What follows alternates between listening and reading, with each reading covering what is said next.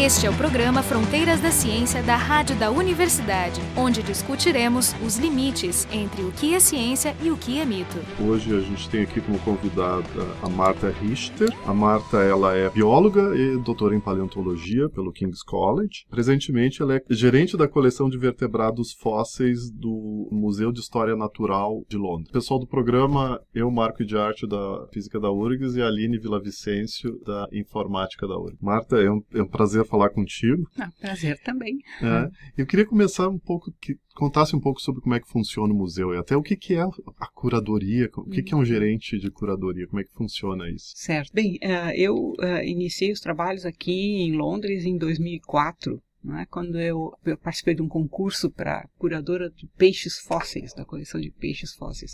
E nessa época eu estava no Rio de Janeiro.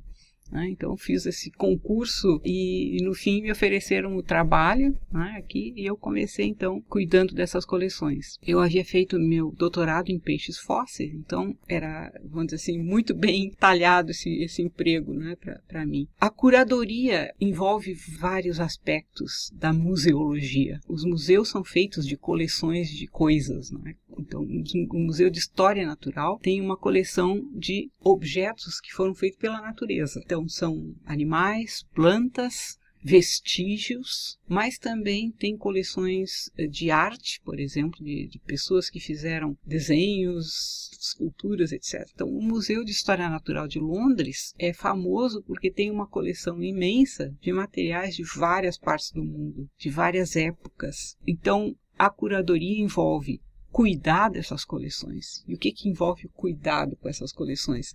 Em primeiro lugar, nós temos que uh, zelar pela uh, preservação desse material todo, não somente para a próxima década, mas para os próximos séculos. Esses materiais eles têm tempo de vida, assim, porque até eu estava uhum. lendo na Wikipédia um pouco da história do, do, uhum. do, museu, e aí se fala em coleções foram perdidas, lá no começo uhum. da história do museu, e aí eu fico pensando, será, será, que é possível manter algum, por exemplo, um inseto? Será que é possível uhum. manter um inseto para sempre guardado? É interessante isso, né? Ah, ao longo desses séculos, né? O museu aprendeu, com os erros do passado, como cuidar de diferentes coleções. O museu tem coleções de, de animais e plantas recentes, que fica no, no departamento de ciências da vida e tem coleções de fósseis e minerais que ficam neste departamento de ciências da Terra. Bom, cada coleção tem as suas particularidades. Mesmo os fósseis, que são geralmente bastante fortes, não é? bastante pedra, né? É, pedra é.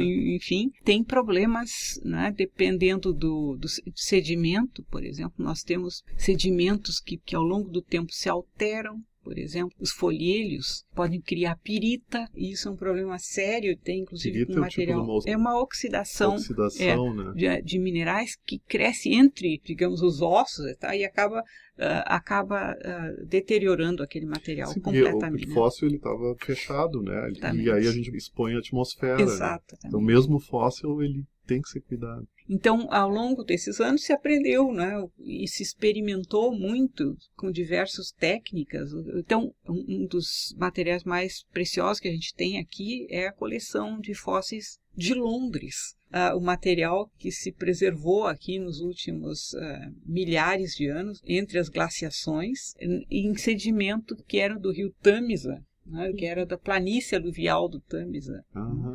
Então tinha palmeiras, tinha, palmeiras. tinha, tinha, tinha elefantes, tinha tigres dentro de sabre, ah, tinha tudo isso viveu aqui há apenas alguns milhares de anos. Nós tínhamos hipopótamos, etc., aqui nesse vale do Tamisa. Ah, mas isso é incrível, não sabia. É. Então, uh, estes fósseis que são de planície aluvial, né, que se formaram em planície, são fósseis que se preservaram no lodo. E esse lodo petrificou, depois formou o London Clay, que se chama, né? e o material que fica preservado nisso é muito sujeito à doença de pirita, como se chama aqui. Então, esse material, por exemplo, é preservado em óleo a semente das palmeiras. Então, isso é só um exemplo. Agora, a preservação não é só do fóssil ou do inseto, é também da documentação que vem, que a gente precisa preservar junto. A maior parte da documentação que fica junto com os espécimes aqui do museu ainda é em papel. Isso, até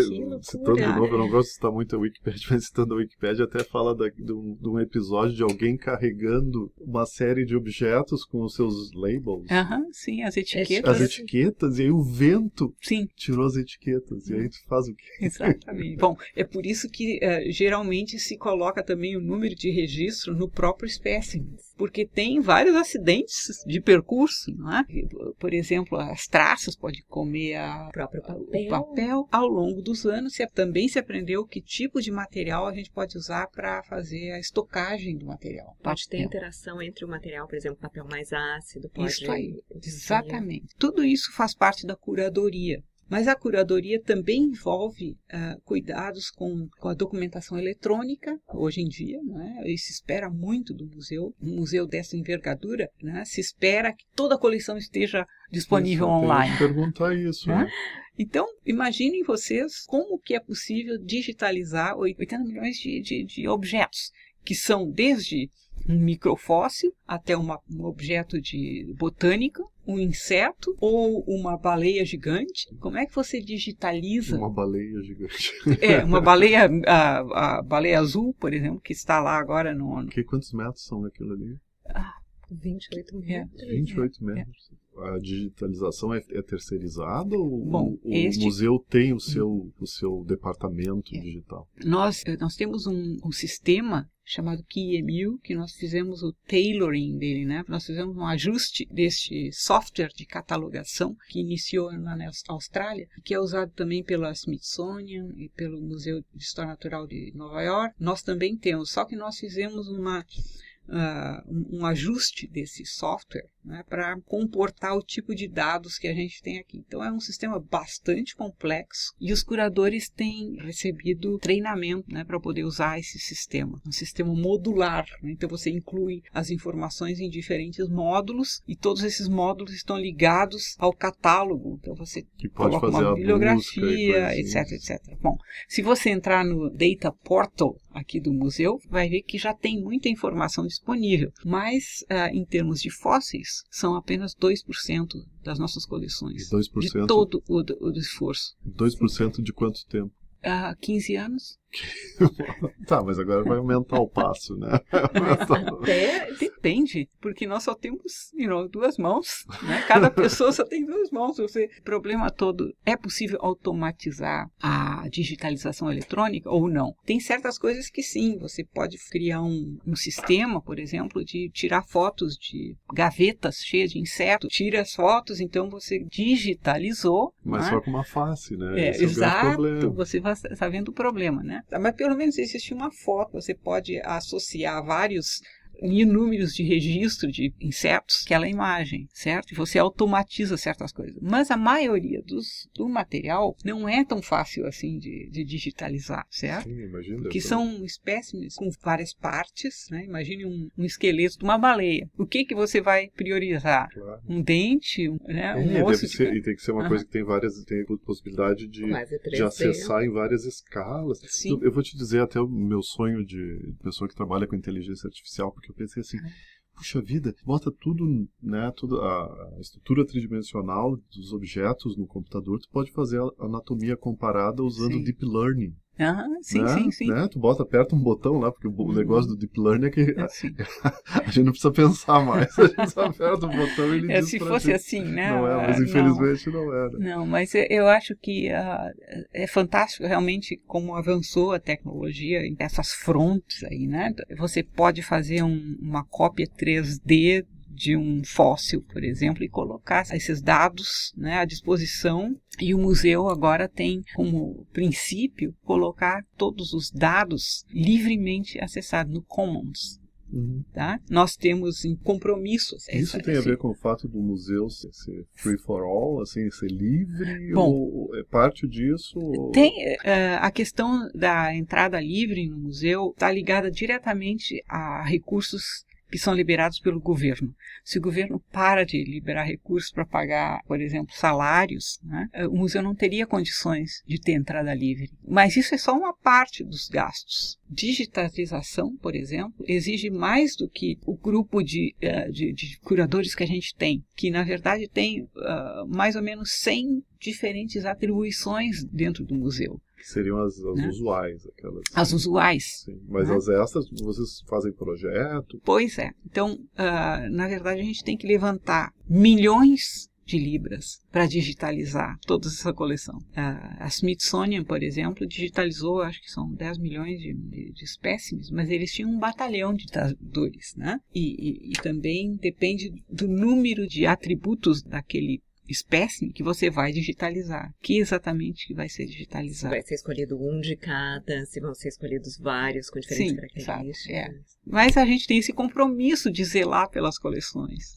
Eu me lembro até quando eu estava ainda no meu ginásio lá no Brasil, o professor de ciências disse assim: ah, se vocês descobrirem uma nova espécie de planta ou animal, tem que mandar para o Museu de Londres, porque ah. é lá que eles guardam os holótipos, tentando explicar o que, que eram os holótipos. Ah. Certo? Vai bom esse teu bom, professor. Os tempos mudaram, os tempos mudaram. Mas é, é porque o holótipo é aquele espécime né, que representa uma espécie, é certo? O protótipo. É, é, se você né? acha alguma espécie assim, o que isso aqui é uma espécie nova para a ciência ou não? Você vai comparar com o holótipo. E havia, havia e ainda há confiança de que este museu vá cuidar dos holótipos para sempre. É que nem os padrões da física, né? Que Exato. Davam metro, coisa assim. Exato. Só que a biologia é bem mais complicada. É bem mais complicado, porque é único. Aquela espécie é único. Assim, assim como o Museu de História Natural de Londres, existem museus que são.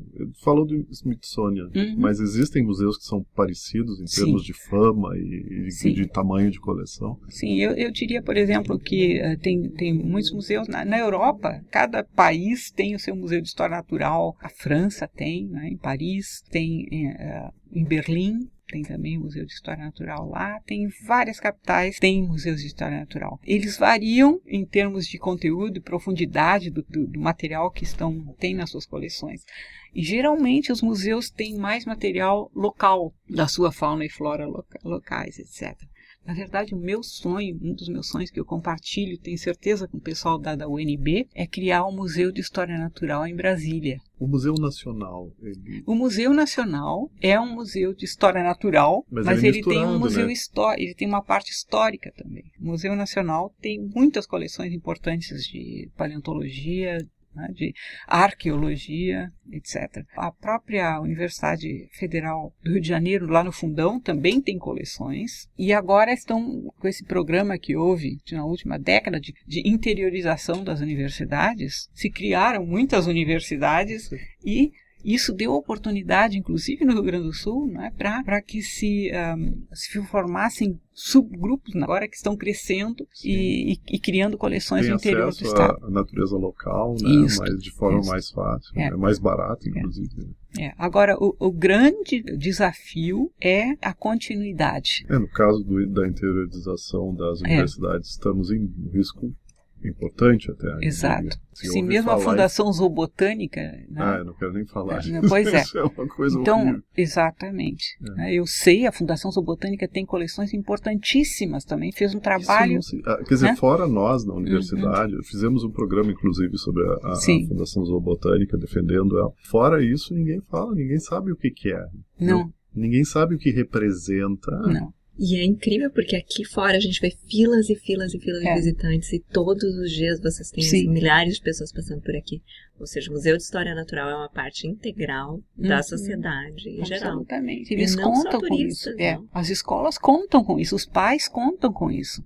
Né? Não tem família aqui na Inglaterra que não tenha vindo ao museu pelo menos uma vez na vida, cujos filhos não tenham ficado assim para sempre impressionados bem impressionados e, e muitos disseram: eu fui para a ciência porque eu visitei o museu e eu vi tantas coisas maravilhosas, etc. E eu quero Sim. estudar isso. Então, realmente é importante e por isso que eu gostaria muito que Brasília tivesse também um, um, um museu de história natural que representasse ali a, a, o bioma do cerrado e que fosse um lugar onde os políticos pudessem né, ir caminhando né? entender, né, entender, a importância do cerrado, por que, que não pode virar tudo plantação e por que, que é importante manter aquilo. Muito, muito importante.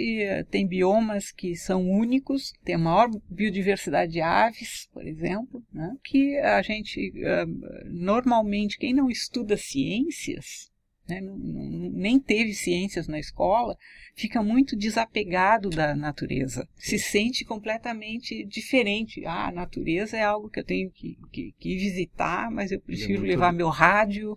Né, isso é meu, é muito abstrato, e eu acho que é. a, com a internet e a, uhum que eu gosto, não é uma crítica Sim. à internet, as pessoas ficam acostumadas a, a, ter o acesso ao visual às coisas via o computador e é um lugar onde a, o que tu está vendo pode ser falso ou, ou verdadeiro, tu não sabe, né? É diferente da natureza, a natureza, tudo, que tu vê é verdadeiro. É verdade. É, é, verdade. E é uma coisa diferente. Não sei se tu tem seguido, por exemplo, existe um recrudescimento sobre, de algumas noções básicas de como é que é, é o planeta que a gente vive, sabe? Uhum. A ideia da tal da Terra plana né? Sim, sim. As é pessoas, assustador. Mas as é pessoas que né? defendem né? a Terra plana, uhum. elas não saem para a rua, elas não podem. Uhum. Porque tudo lá fora contradiz é. o que elas pensam. Por isso que tem que ter museus, né? Porque as pessoas têm que chegar é. e ver, que nem a, que nem a questão da, da evolução. As pessoas ficam com medo dessa palavra evolução, né? ficam com medo de ser parte da natureza. Né? É como se fosse uma coisa aterradora, mas todo mundo sabe que a gente tem uma vida e que ela vai acabar e que se você olhar ao redor, isso acontece com qualquer espécie viva. É. Porque eu falando, a gente falou em hum. evolução, quanto, quanto de Darwin tem aqui dentro? Assim? Eu sei que tem um, um centro é, é centro? Ah, Uma sim, tem o Darwin Center. Tem o, Dar eu, tem o centro é. de Darwin. Mas uhum. existem espécimes daquela época? Sim. Eles estão aqui ou estão em Cambridge? Eu posso mostrar para vocês. Ah, eu vou querer ver. É. Mas eles estão mais aqui? Uh, aqui, né, aqui no museu, no nós museu. temos muitos, quase, quase todos os grandes mamíferos, por exemplo, que Darwin coletou na viagem com o Beagle. Os né? dele? É, é, estão aqui. Ah. É, faz parte da coleção e a gente está com esse programa agora de, de fazer a digitalização 3D para colocar as imagens. Né? Isso vai nos próximos dois anos, se Deus quiser. A gente vai ter a, essa possibilidade de colocar na internet para todo qualquer pessoa pode baixar. Quanto ele coletou? Milhares. Ele coletou né? milhares. Muita, muitas, muitas, uh, muitos espécimes e plantas e animais, e insetos, né? E é, e Darwin visitou o Brasil na época da escravatura.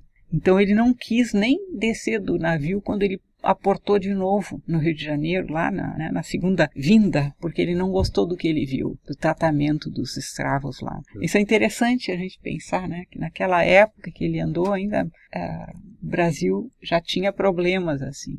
Né? O que é interessante é que tinha gente que já não gostava, né? Porque às vezes as hum. pessoas dizem, ah, tentam naturalizar. Não, era no passado. No passado todo mundo achava que isso era natural. Pois é. Mas não era. Tinha pessoas não. Que, que não achavam não. natural. E é um passado tão recente, pois é. 200, 300 anos atrás, e quando a gente vê alguns dos sites de fósseis, é 228 milhões sim, de anos. Sim, atrás. sim. Então a história da natureza e a história do ser humano são. É, os esqueletos humanos mais antigos têm mais ou menos, no máximo, 270 mil anos. Nossa espécie é muito recente aqui no planeta. Os mais antigos foram encontrados uh, é, na África e no, e no Oriente Marrocos Médio. também. Sim, os... tem também. É. Né? Mas vários outros humanos né, que desapareceram.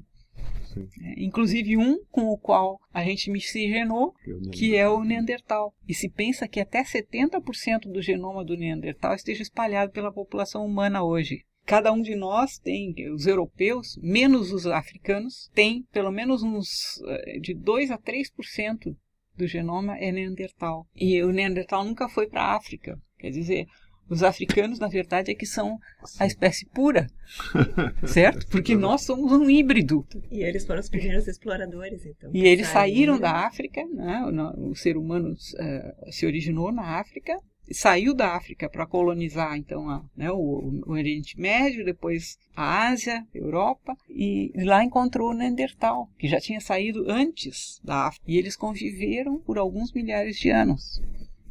Né? E tu nos mostraste aqui uma reconstrução que foi Sim. feita e é incrível, é muito parecido Sim. com o Homo sapiens. Né? Sim. É, tem algumas das proporções diferentes, né? Ele parece a cabeça uhum. maior, diz que ele era mais fortão, né? Ele Sim, tinha, o, o crânio tinha uma capacidade maior, eles tinham um, um, um cérebro maior comparativamente ao, ao ser humano, né, tinha um, um sobrolho bem mais uh, acentuado. Gosto, mas o que eu ouvi falar dos Neandertais é que, não, do ponto de vista de cultura, não, se, não variaram muito por muitos anos. Não, não, não foi que nem os Sapiens que... Bom, com o Homo sapiens houve uma explosão tecnológica. Isso, aí certo? parece que o é. Neandertal ficou estável por muito tempo do ponto de vista é. tecnológico. É. Mas isso tudo isso são baseados em informações que a gente tem sobre os objetos né, que eles deixaram para trás, até decorativos, né, coisas que, que eles tinham, eles enterravam os, os, os seus mortos.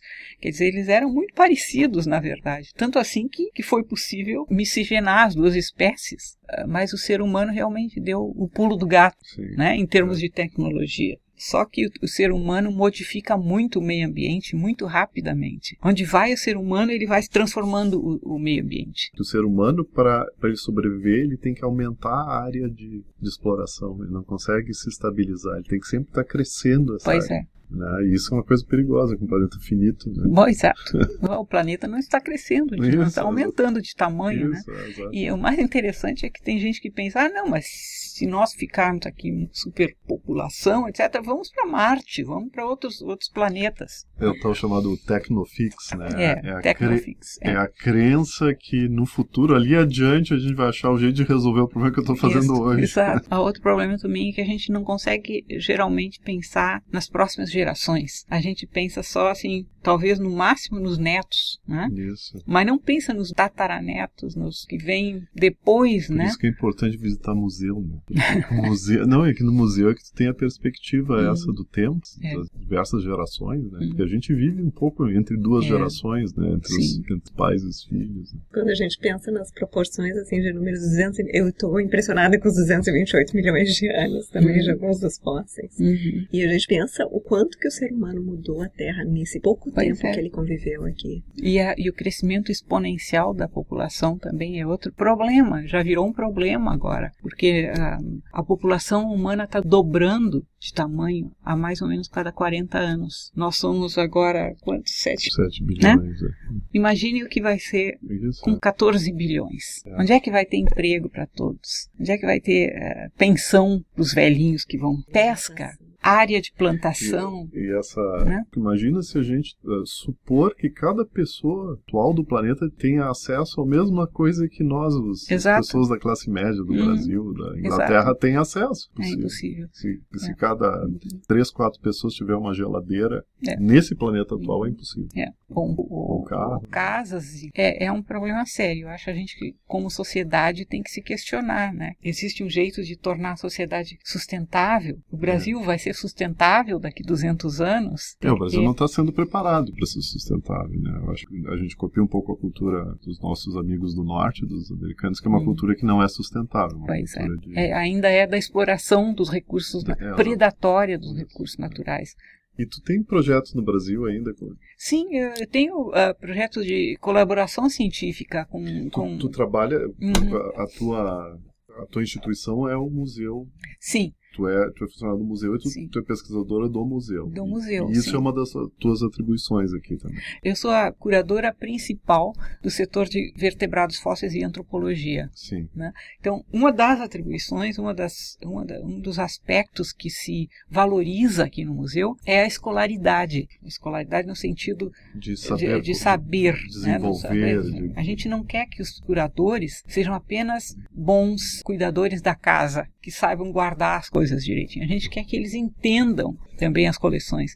E, e, parte disso, né, e eu sempre insisto quando a gente recruta alguém, é de tentar encontrar a pessoa com maior grau de escolaridade que entenda aquela coleção do, do ponto de vista científico também, que esta pessoa vai ter melhor condição de entender como desenvolver aquela coleção, que materiais adquirir de forma ética e legal, né, e também uh, como melhor receber os pesquisadores que vêm ver as coleções aqui também. Então, parte do meu trabalho também é ciência, também é a pesquisa científica. Tem as colaborações com universidades, tu fa... existem expedições, tu faz expedições, Sim. tu vai a campo, Sim, assim. desde, no, desde 2011, por exemplo, nós temos um projeto com a Universidade Federal do Piauí, e é um projeto multinacional, envolvendo pesquisadores dos Estados Unidos, da África do Sul, da Argentina, da Alemanha. Nesse projeto, então, esse grupo de pessoas, a gente se reúne cada ano né, na, na estação seca e sai à busca de fósseis e, e descrevemos esses fósseis. Todo esse material pertence agora à Universidade Federal do Piauí, lá em Teresina, e esse meu colega, que foi aluno da URGS, ele agora é professor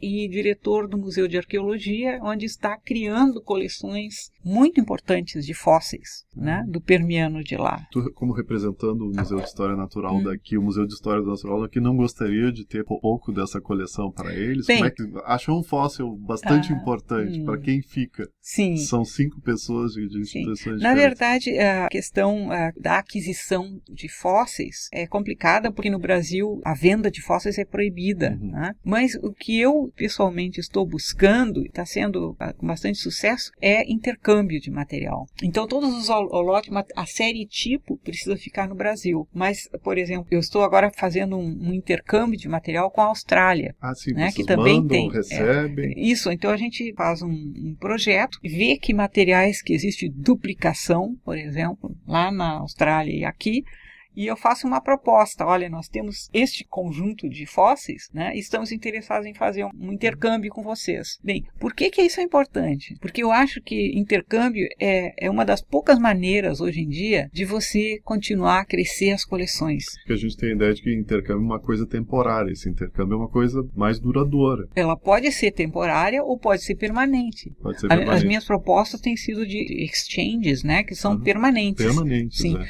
Então, na verdade, o que eu gostaria que o Brasil tivesse seria, por exemplo, agora eu acho que está a cargo da CPRM, tivesse no seu website, por exemplo, templates, né, ah, formulários para propostas de intercâmbio que fossem abertas a qualquer pessoa que queira ver o que material que está sendo intercambiado, aberto. Né? Então, assim, olha, essa, essa é a proposta do tal museu e aqui está a proposta do Museu Brasileiro querendo intercambiar material. Quem quiser dar uma grita, que fale. É o único jeito. Eu fui aluna da URGS e me beneficiei muito com as coleções de paleontologia lá da URGS, porque eles tinham, eles têm ainda material estrangeiro na coleção, que foi doado pelos pesquisadores que vinham para a URGS, etc. Então, ah, é sempre bom você ter material de outros lugares para mostrar para os alunos. Sim, aluno- os alunos aprendem, ah, se, se ampliam os horizontes, se sabe né, comparar isso aqui. Eu tenho um braquiópodo lá da África, eu vou comparar com o braquiópodo que eu achei. Então, ah, é, é um, um projeto onde é win-win que eles chamam, né? Sim, sim. ambos ganham. Ah, atualmente a situação é complicada porque houve mu- muita pirataria, muita venda ilegal de fósseis que continuam acontecendo. Mas isso eu acho que vai progredir com o tempo. Talvez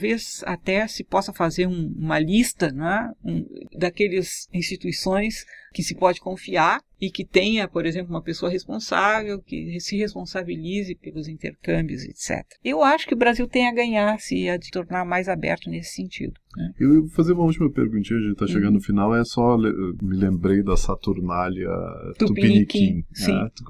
Sim, foi, Pois porque esse é, é, é um, é é. um fóssil muito importante. Sim, né? é um fóssil muito importante. Tu do- participaste, tá lá Sim, no paper. eu era, eu era a chefe do laboratório lá Da da- da- do Museu de Ciências, né, do Laboratório de Paleontologia, e nós tínhamos um grupo né, de, de paleontólogos jovens ah, que estavam fazendo pós-mestrado, pós-doutorado lá, inclusive um argentino. Então nós organizamos esta expedição para ir coletar fósseis durante o carnaval. O que, que um cientista faz no carnaval? Hum, vai coletar fóssil. Exato, mas o que mais, né? Como se faz? É, nós visitamos várias localidades Sabiam o que estavam buscando? Sim. Não pensamos que íamos encontrar um dinossauros, porque o último dinossauro e o único dinossauro gaúcho que havia sido encontrado antes era em 1940 e tantos, 46, eu acho. Um material que está até depositado nos Estados Unidos. Mas, visitando uma localidade, parecia um terreno abandonado, meio íngreme, né? Pedimos licença para o pessoal que estava ali na, trabalhando numa, numa oficina, né? Só, olha, queremos ver esse, esse uh, terreno baldio aqui, né? E entramos. A gente ficou muito surpresa, porque parecia um cemitério. Tinha osso em tudo. Tinha ossos materiais espalhados, né? E, e, que e que essas começamos... pessoas do local eles, eles achavam que era aquilo ou nem, nem se preocupavam? Não, todo mundo acho que sabe que Santa Maria tem fósseis, uhum. né? Mas aquele era um terreno particular, não era muito acessível. E nós entramos lá e começamos, eh, trabalhamos é, sábado e domingo, né? De carnaval. E, é, de, de carnaval. Uh, e descobrimos três espécimes. Esse foi o programa Fronteiras da Ciência. Hoje tivemos como convidada a paleontóloga Marta Richter, que é curadora principal da coleção de vertebrados fósseis do Museu de História Natural de Londres. Uh, o pessoal do programa, Aline Vicencio da, da Informática da URGS, e eu, Marco de Arte, da Física da URGS. O programa Fronteiras da Ciência é um projeto do Instituto de Física da URGS. Woo!